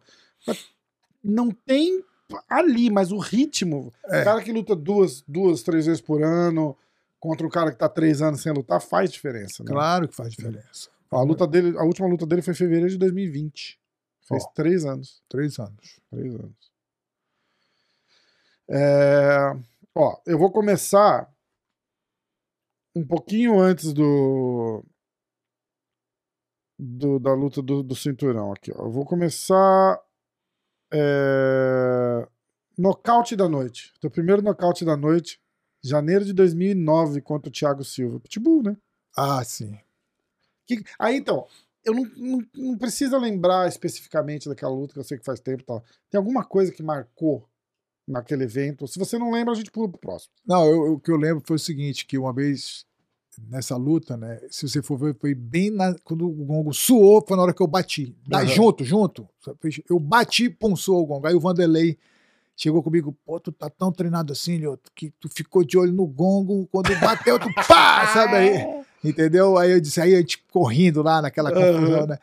Mas ele tava lá na luta, sabe? O Vanderlei. Falou, pô, meu cara tá treinado, hein? Até no gongo ele ficou de olho, porque foi exatamente, se você olhar a luta, Aham. sabe? Eu bato, bum, sou o gongo na hora, entendeu? Cara, legal, legal. E aí tem a a próxima luta. Aí você já sabia que você ia lutar pelo cinturão depois daquela? Não, não, não sabia, não sabia. Mas aí o, o Rampage machucou. Machucou não, ele tava meio overtrain, aquela conversa, não ia lutar, e aí eu peguei a luta com o Rachá. Isso. E aí, nocaute do, no, no rachar no segundo round. E você vira campeão. O que, que você lembra? A primeira coisa que te vem na cabeça quando você lembra daquela noite. Cara, a realização de um sonho, né? Eu digo, poxa, sabe, com- completei uma missão, né? Porque eu tinha um objetivo desde 15 anos de idade, 16 anos, quando eu assisti o UFC pela primeira vez com o Royce, vi aquilo tudo, e hoje eu cheguei né, no topo. Né? Que 15 anos depois eu cheguei. As pessoas sempre acham que hoje tudo é muito rápido, né? Instagram, like e tal. Ah, 15 anos depois, eu treinando, dedicando, fui para Tailândia, morei no Japão, morei nos Estados Unidos, vim, voltei para o Brasil e fui campeão. caramba, né? É, Aí a próxima vem a vitória do, do Shogun, que você defende o cinturão. O que, que você lembra? O que mais te marcou nessa, nessa vitória? Nessa vitória foi assim que, que o, logo que acabou a luta, né, o Dan White ficou fazendo aquele negócio para vender a segunda luta. Hum, Entendeu? Não, que para mim o Shogun ganhou aquele negócio todo, sabe? E, e eu acho que tem que ter uma outra luta, né? Porque aí depois eu fui saber que eram cinco categorias, entendeu? E o Anderson estava operado, o Sam Pierre estava machucado, Ah. o Brock Lesnar estava com diverticulite, ah, entendeu? O BJ Penn tinha lutado em novembro, ia lutar em novembro, e a luta para dezembro, ele queria eu e Shogun para fechar o card, né? De, entendi. Aí ele começou a criar aquele negócio que é um promotor de luta, né? Sabe vender a luta. Lógico, ele tá certo, não tô criticando ele, dizendo que ele tá errado. né? Mas aí ele criou todo aquele negócio, não, porque foi uma luta, porque, né? E aí foi é o que eu lembro, sabe assim? que- da- do cara meio que dá uma forçadinha. Dá uma forçada barra, pra acontecer, é, entendeu? é, é, é. Aí a próxima é a revanche que veio em maio de 2010. Sim. E Que- aí foi você- aquele aprendizado que eu falei, né? Que aprendi muito. Com isso me tornando um cara mais né, completo. Pô, agora eu sei os caminhos, né? Uhum. Algum flash ali que. Não, não da luta em si, mas do evento, assim, que você lembra, que você fala, cara, um Não. maluco na, na plateia que te chamou a atenção. Não, eu me lembro coisas que depois eu fui pro hospital. assim. Aham. Lá no Canadá, a gente fui pro hospital, aí tinha um, tinha um preso do lado, tinha um mendigo do outro, tu entendeu? Eu tava Do, ali. do céu ao inferno, literalmente, É verdade. né? Caralho, cara. É verdade. Eu digo, pô, tô aqui na enfermaria, meu irmão, sabe? Sabe, tava tendo uma festa na cidade, muita gente chegando lá mal, sabe, passando mal no hospital, né? E a gente fica no meio do Glamour corredor, zero, sabe? né? É, Foda. entendeu? E você vê que Do, do, do, do pó nós viemos, É. do pó nós vamos voltar, é, né? Isso mesmo, né? O cara tá lá no, no topo do mundo, meia hora depois tá no corredor. É. É. Foda. E aí tem a segunda luta, que é a, a segunda luta, não, né? a próxima luta em novembro daquele mesmo ano. Você tem a segunda derrota, que é contra o. Rampage. o- Contra o Rampage. É, mas aí foi uma coisa muito. Até o Rampage levantou meu braço depois da Hum. luta, né? Falou, pô, olha, tu, ganhou a luta. E lá dentro no vestiário, ele me chamou, falou: Ó, você ganhou a luta, eu sei disso. Mas o que vale no final é o que aconteceu, o resultado, né? Sim, exatamente. Então, Exatamente. Aí você vence o Randy Couture. Ah, talvez um highlight do, do- Se pegar Miyagi-Do, 10 highlights do, do, do, do MMA, o seu do, do, do Randy Couture tá lá, né? É, é. Aquilo mudou tua vida, aquele chute? Ah, eu fiquei nomeado ali, né, como o cara do Karatê mesmo, né, do Karate Kid. né? Fizeram até uma montagem, né, falando do Daniel San, botando o chute do Aham. Daniel San, o meu chute, entendeu? Foi muito legal aquilo, né? Ah, é, muito, é muito bacana. Aquilo lá é histórico, né? É, da luta do Jones. O que, que mais te, te marcou naquela. Naquela, naquela noite, assim. A luta do Jones, que eu senti que eu tinha a luta em algum momento na minha mão ali, entendeu? Que ele estava perdido, ele tava perdido. E ele chegou no corner dele, pro Jackson, né, aquele Greg Jackson. perdido. Ele falou: o que, que eu faço? Aí o cara falou: eu me lembro até, até do, da sigla, ele falou Blue, não sei o que, Blue, sabe? Que eram os códigos que eles tinham para ninguém entender, né? Ah. Blue, não sei o que, sabe? Aham.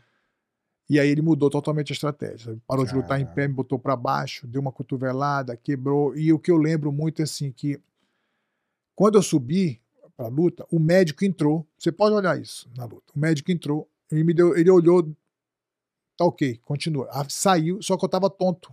Hum, Entendeu? Porque quando ele deu a cotovelada, eu subi logo. Eu subi, fiquei em pé, aí, aí para, tava muito sangrando. aham. O médico voltou. Aí o cara, o John McCarthy separou a luta. Eu tava aproveitando aquele clinch para descansar. Sim. Aí ele separou a luta e voltou em pé.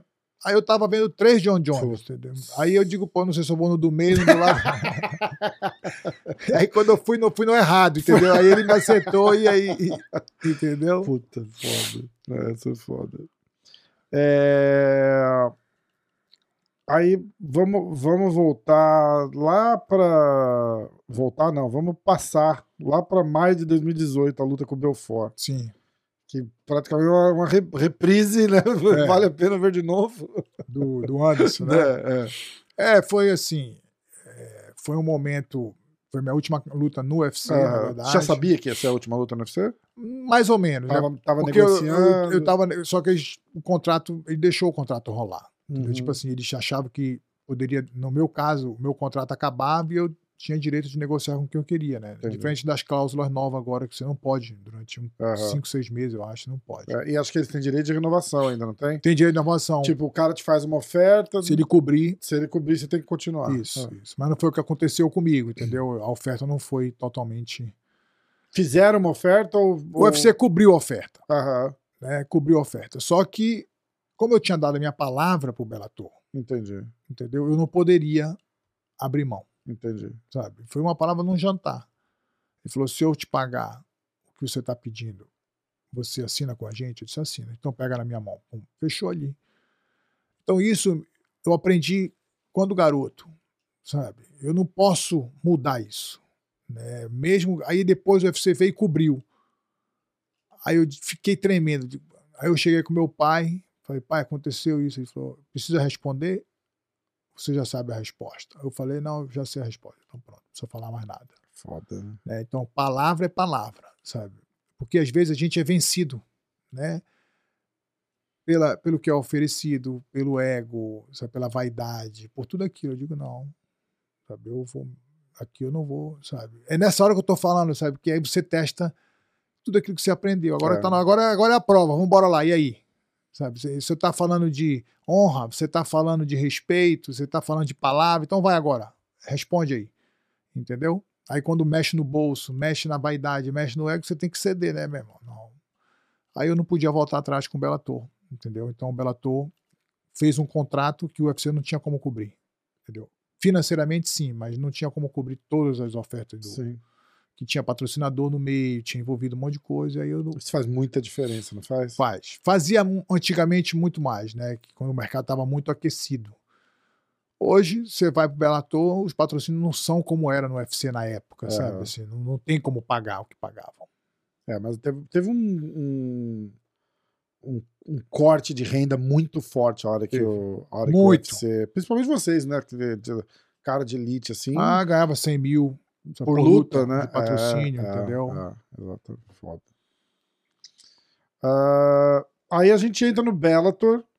Como que, como que foi? É, casa nova, assim. é, primeira luta no Bellator. O que, que você lembra de, de. Que você falou. É melhor, é pior, é diferente, é mais legal? É diferente, é- sabe? É diferente, né? Outra Porque vibe, né? outra Um vibe. bem menor. bem menor, né? Foi no Hawaii e assim, o que eu lembro é que assim, o staff, o, o- UFC se tornou como é que fala? É corporativo, né? Uma empre- ma- é, uma máquina, uma né? máquina, Exato. entendeu? Então eu, eu senti esse impacto, eu digo, poxa, é diferente aqui. Mas gostei, entendeu? Acho que é como diz o Um Globo. negócio mais pessoal também, mais não é? Tipo, pessoal, é como era o UFC antigamente. Como é que você tá, cara? Tudo bem? Não Exatamente. tem muito disso mais, né? exatamente, exatamente, sabe? Legal. Você falou, como diz o Glover. Como diz o Globo, né? tudo é bom, sabe? O frio é bom, o calor é bom, é, é outra outra, vibe agora, né? outro, no final tudo é Demais. bom, entendeu? É É, o jeito que você tá olhando. É verdade, é verdade. Ah, você fez aquela luta com, o- com o Ryan Bader lá pela. Pelo Bellator. pela foi, a, fi- foi a fi- Não, foi a quarta de final, né? Foi a Foi. quarta de final. Como é que é esse. Não dá mais pra fazer esses GPzão, né? Você, você precisa. A que ponto? Agora eu vou falar como fã, tá? Puxão, puxão de orelha no, no, no, no Machida, assim. A que ponto você larga o, a brabeza e vira pros caras e fala assim, bicho, dá uma super luta pra eu fazer aí, tipo, ce- celebra o, o meu nome, o meu status, em vez de, porra, você vai competir, é, que- é que você é brabo demais, né? Você vai competir num, Um num, num GP com, com, com um cara de 20, 30 anos, porra Sim. entendeu? E você, vocês, assim, nesse, nesse eu vou, vou falar do Glover, é, de, de, de veteranos que eu, que eu tenho carinho, assim, é, o próprio Verdun, Sim. é, como que você chegaria para um evento e, e- porque não se pede luta, né? Fala assim, ah, eu quero esse cara porque eu acho que eu vou ganhar. Não é, não é isso que eu tô dizendo. Sim. Tô dizendo assim, porra, vamos fazer uma luta com esse cara, porque é um cara que eu admiro, é um cara que eu respeito, é uma, é uma luta que, que, vai, que vai trazer uma atenção. Não, não, não rola um negócio assim. Não, Porque o esporte hoje não funciona mais assim. Hoje é como se eles tivessem um torneio corrido, mesmo que não seja um torneio UFC, por exemplo. Né? E eles vão colocando ali o que é interessante para eles, para a empresa, sabe? Uhum. não para o lutador. né? Hoje a marca ela é muito mais importante do que o nome do lutador. Que, querendo ou não, a gente não pode reclamar. sabe? O evento foi se formando desse jeito ultimamente. Né? Antigamente, não. Eles, eles eh, priorizavam o nome do lutador Sim. depois que vendeu e tudo. Então chega um momento que você não tem muita escolha. Você é um lutador, você é desafiado ali, né? Quando é oferecido uma luta, é como se fosse, pô, o cara tá. Você luta com esse cara? Claro que eu luto. Entendeu? E só que eu tive que subir de categoria, né? Então o meu peso normal é 92, 93, Uhum. 95 estourando. E eu subi para lutar na categoria light heavyweight, né? Que os caras vêm de 105. E os caras estão descendo, Os né? caras Da tão descendo. contramão do que você tava Exatamente, fazendo, né? entendeu? Mas assim, pra mim foi uma experiência, como eu falo, né? A gente quer ganhar, mas no final o que vale é a experiência também, sabe? Se, né, se eu pudesse ter oportunidade de lutar mais na minha categoria no Bellator, ótimo, mas não foi o que aconteceu. Uhum. Não tem que, eu não tenho que reclamar, Sim. sabe? Acabou, aconteceu, aprendi, né? Eu vejo com outros olhos, sabe? Vamos tentar fazer uma luta de despedida esse ano ainda? Eu quero, né? Mas assim, eu não, eu não, eu tô num estágio que eu não forço mais. Você tá em papo com alguém Não, ou, não, não, ou você não. tá esperando? Tô em papo só comigo mesmo, entendeu? É, entendeu? Assim, eu tô tranquilo, né? Eu não tô forçando barra, né? Eu gostaria de lutar não pelo, pelo nome que eu criei, nada por isso, sabe assim, porque você, inova, você quer acrescentar coisas novas no jogo, né? Você Uhum. quer ver se funciona, se não funciona, você tá em treinamento, eu não tô Sim. parado, né? Sim. Mas assim, é, é como eu falo, sabe? O, o, aquietar, o silenciar é fundamental para mim nesse momento. Em todos os momentos, mas nesse momento, sabe? Digo, fica tranquilo. O que vier tá ótimo. Entendeu? Isso aí. O que vier tá ótimo. sabe? Você tá com algum curso, alguma coisa. Que... Eu tenho um curso, eu tô, eu tô, vou lançar um curso né, online. Aham. né, Eu tinha visto alguma coisa no seu Instagram, por isso que eu tô É. perguntando. eu porque assim como eu falei né, meu objetivo é o que que o que que tudo que eu vivi me trouxe até aqui o que que eu posso contribuir o que que eu posso ajudar as pessoas Aham. não no meio da luta só não é só no meio da luta tô falando sabe, eu vejo todo mundo como lutador todo mundo tá lutando cara. você vê aí um, um, um profissional liberal sabe ele tá com um problema ele tá com sabe ele enfrenta os medos dele, entendeu? Ele não consegue se dominar, é, às vezes ele não tem um desafio diário, sabe? Porque ele está no automático, trabalhando, botando dinheiro, ele é o provedor, ele tem que, ah, tem que demitir, viaja, faz 30 viagens no ano, tá, toda, toda semana tá fora, não sei o quê. E a família? Né? E as pessoas que estão, sabe, dependendo dele, não é só dar dinheiro, é dar presença, entendeu? É estar do Ah. lado. Então é isso que eu quero mostrar, sabe? Que você tem como ter sucesso, mas não esquecer do seu casamento, não esquecer da sua família, não esquecer dos seus filhos. Porque depois passa tudo isso, você vai olhar para trás e vai dizer o quê? Que você apoiou a escada na parede errada, Hum. entendeu? E que aquilo tudo passou.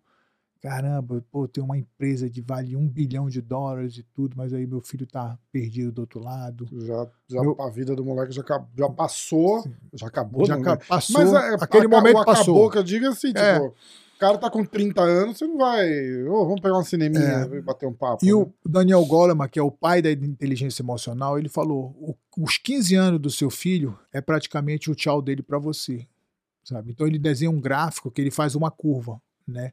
De tempo com o garoto, sabe? E, e de, e de como é? desprendimento do garoto. Então a faixa etária dos 15 anos é o desprendimento, é o início do desprendimento dele para você. Ele quer estar com os amigos.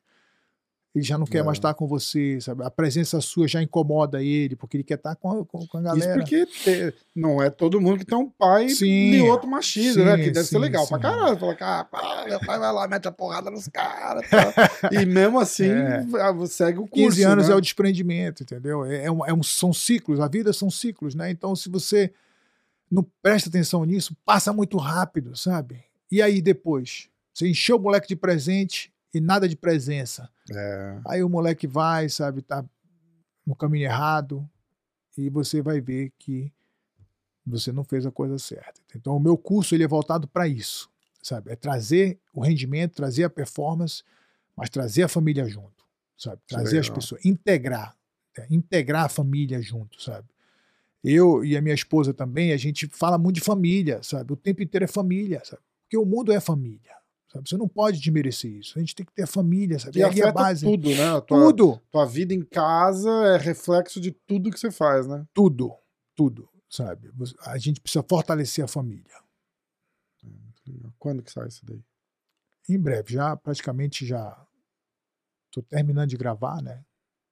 E logo, logo eu vou lançar ele. Me avisa, volta aqui, a gente, Sim, a gente faz, faz eu um- quero postar, fazer o que eu puder ajudar, conta comigo. Obrigado, Rafael, Tamo obrigado. junto sempre. É... Eu tinha uma ideia aqui de luta, luta de despedida.